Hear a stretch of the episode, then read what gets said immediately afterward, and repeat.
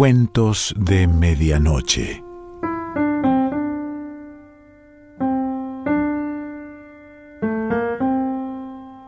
El cuento de hoy se titula Sredni Vashtar y pertenece a Saki.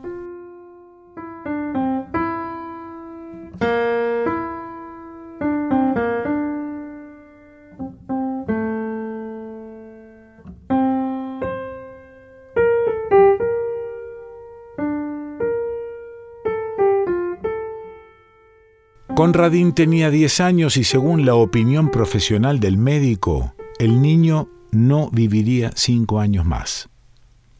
Era un médico afable, ineficaz, pero se le tomaba en cuenta, pero su opinión estaba respaldada por la señora de Ropp, a quien debía tomarse en cuenta. La señora de Ropp, prima de Conradín, era su tutora y representaba para él esos tres quintos del mundo que son necesarios, desagradables y reales. Los otros dos quintos, en perpetuo antagonismo con aquellos, estaban representados por él mismo y su imaginación. Conradín pensaba que no estaba lejos el día en que habría de sucumbir a la dominante presión de las cosas necesarias y cansadoras las enfermedades, los cuidados excesivos y el interminable aburrimiento. Su imaginación, estimulada por la soledad, le impedía sucumbir. La señora de Ropp, aun en los momentos de mayor franqueza, no hubiera admitido que no quería a Conradín, aunque tal vez habría podido darse cuenta de que al contrariarlo por su bien cumplía con un deber que no era particularmente penoso. Conradín la odiaba con desesperada sinceridad que sabía disimular a la perfección. Los escasos placeres que podía procurarse acrecían con la perspectiva de disgustar a su parienta, que estaba excluida del reino de su imaginación por ser un objeto sucio, inadecuado. En el triste jardín, vigilado por tantas ventanas prontas a abrirse para indicarle que no hiciera esto o aquello, o recordarle que era la hora de ingerir un remedio, Conradín hallaba pocos atractivos los escasos árboles frutales le estaban celosamente vedados, como si hubieran sido raros ejemplares de su especie crecidos en el desierto.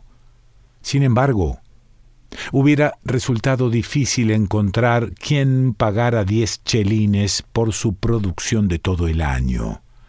En un rincón, casi oculta por un arbusto, había una casilla de herramientas abandonada y en su interior Conradín halló un refugio, algo que participaba de las diversas cualidades de un cuarto de juguetes y de una catedral. La había poblado de fantasmas familiares, algunos provenientes de la historia y otros de su imaginación. Estaba también orgulloso de alojar dos huéspedes de carne y hueso. En un rincón vivía una gallina del Oudán, de raro plumaje, a la que el niño prodigaba un cariño que casi no tenía otra salida. Más atrás, en la penumbra, había un cajón dividido en dos compartimentos, uno de ellos con barrotes, colocados uno muy cerca del otro. Allí se encontraba un gran hurón de los pantanos, que un amigo dependiente de carnicería, introdujo de contrabando con jaula y todo a cambio de unas monedas de plata que guardó durante mucho tiempo. Conradín tenía mucho miedo de ese animal flexible, de afilados colmillos, que era, sin embargo, su tesoro más preciado. Su presencia en la casilla era motivo de una secreta y terrible felicidad que debía ocultársele escrupulosamente a la mujer, como solía llamar a su prima. Y un día, quién sabe cómo, imaginó para la bestia un nombre maravilloso, y a partir de entonces el hurón de los pantanos fue para Conradín un dios y una religión. La mujer se entregaba a la religión una vez por semana en una iglesia de los alrededores y obligaba a Conradín a que la acompañara. Pero el servicio religioso significaba para el niño una traición a sus propias creencias. Pero todos los jueves, en el musgoso y oscuro silencio de la casilla, Conradín oficiaba un místico y elaborado rito ante el cajón de madera, santuario de Srevni Vashtar, el gran hurón. Ponía en el altar flores rojas cuando era la estación y moras escarlatas cuando era invierno, pues era un dios interesado especialmente en el aspecto impulsivo y feroz de las cosas. En cambio, la religión de la mujer por lo que podía observar Conradín, manifestaba la tendencia contraria. En las grandes fiestas, espolvoreaba el cajón con nuez moscada, pero era condición importante del rito que las nueces fueran robadas. Las fiestas eran variables y tenían por finalidad celebrar algún acontecimiento pasajero, en ocasión de un agudo dolor de muelas que padeció por tres días la señora de Rob, Conradín prolongó los festivales durante todo ese tiempo y llegó incluso a convencerse de que Sredni Vashtar era personalmente responsable del dolor. Si el malestar hubiera sido un día más, la nuez moscada se habría agotado. La gallina del Oudan no participaba del culto de Sredni Vashtar. Conradín había dado por sentado que era anabaptista. No pretendía tener ni la más remota idea de lo que era ser anabaptista, pero tenía una íntima esperanza de que fuera algo audaz y no muy respetable.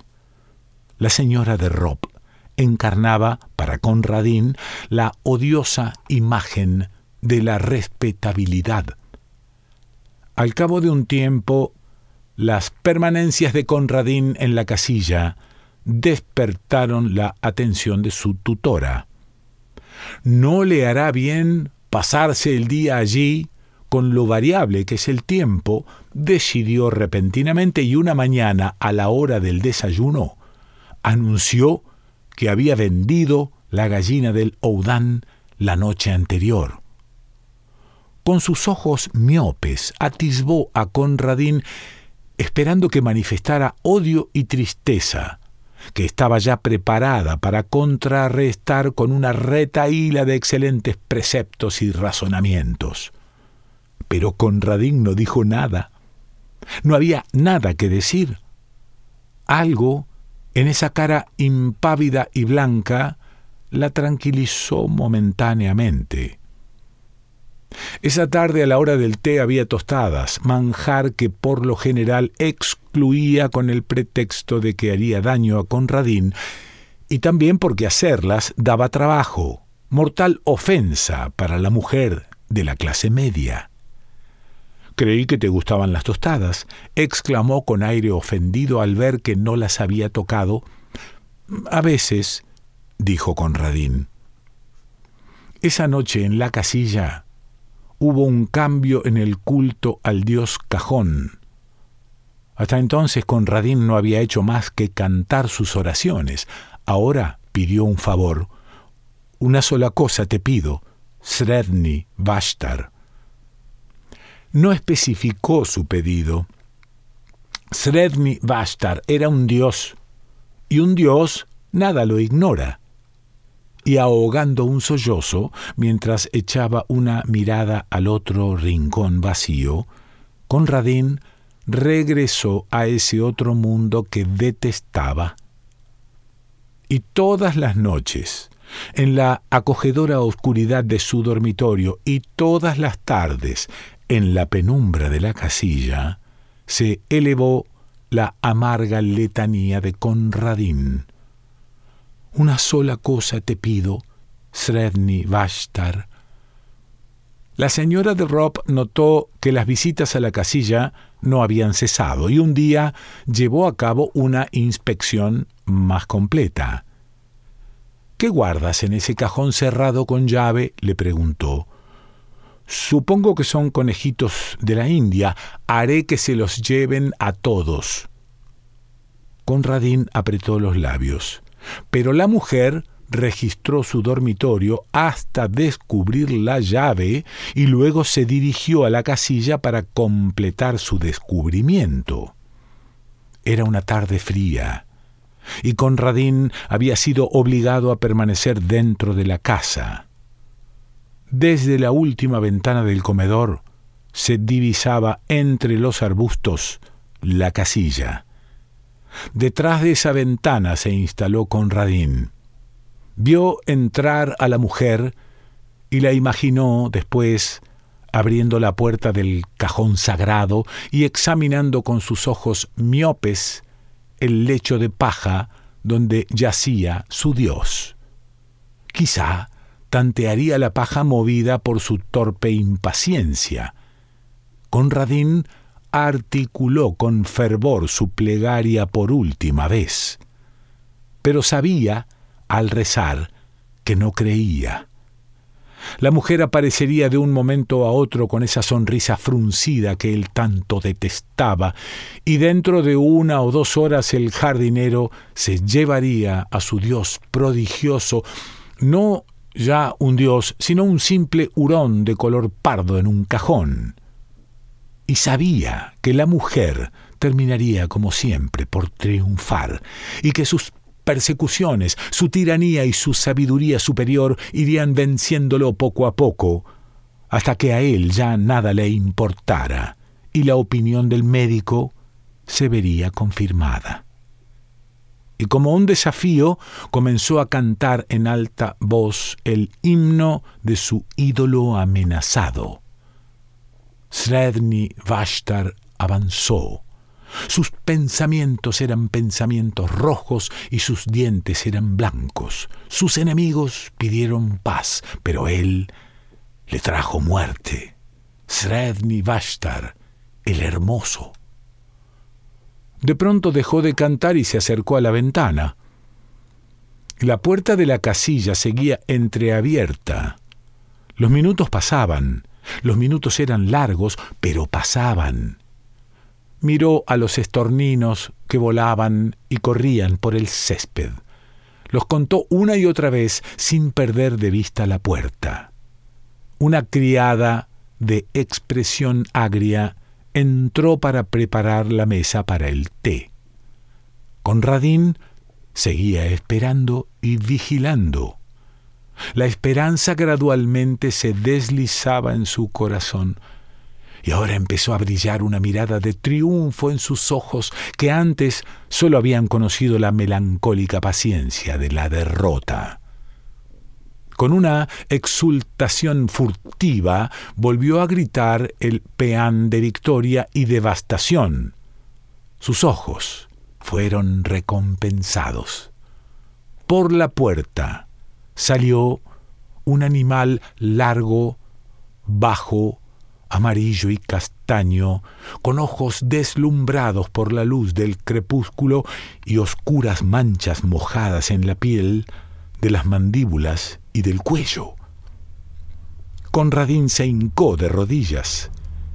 El gran hurón de los pantanos se dirigió al arroyuelo que estaba al extremo del jardín, bebió cruzó un puentecito de madera y se perdió entre los arbustos. Ese fue el tránsito de Sredni Vashtar. Está servido el té, anunció la criada de expresión agria. ¿Dónde está la señora? Mm, fue eh, hace un rato a la casilla, dijo Conradín. Y mientras la criada salió en busca de la señora, Conradín sacó de un cajón del aparador el tenedor de las tostadas y se puso a tostar un pedazo de pan. y mientras lo tostaba y lo untaba con mucha mantequilla, y mientras duraba el lento placer de comérselo, Conradín estuvo atento a los ruidos y silencios que llegaban en rápidos espasmos desde más allá de la puerta del comedor. El estúpido chillido de la criada, el coro de interrogantes clamores de los integrantes de la cocina que la acompañaba, los escurridizos pasos y las apresuradas embajadas en busca de ayuda exterior y luego, después de una pausa, los asustados sollozos y los pasos arrastrados de quienes llevaban una carga pesada. ¿Quién se lo dirá al pobre chico? Yo no podría, exclamó una voz chillona y mientras discutían entre sí el asunto, Conradín se preparó otra tostada. Saki.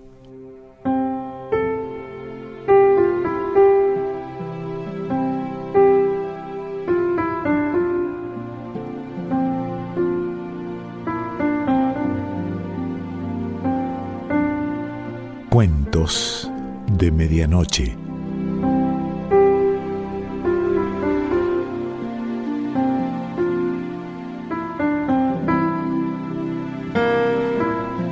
Selección Pancho Mondino.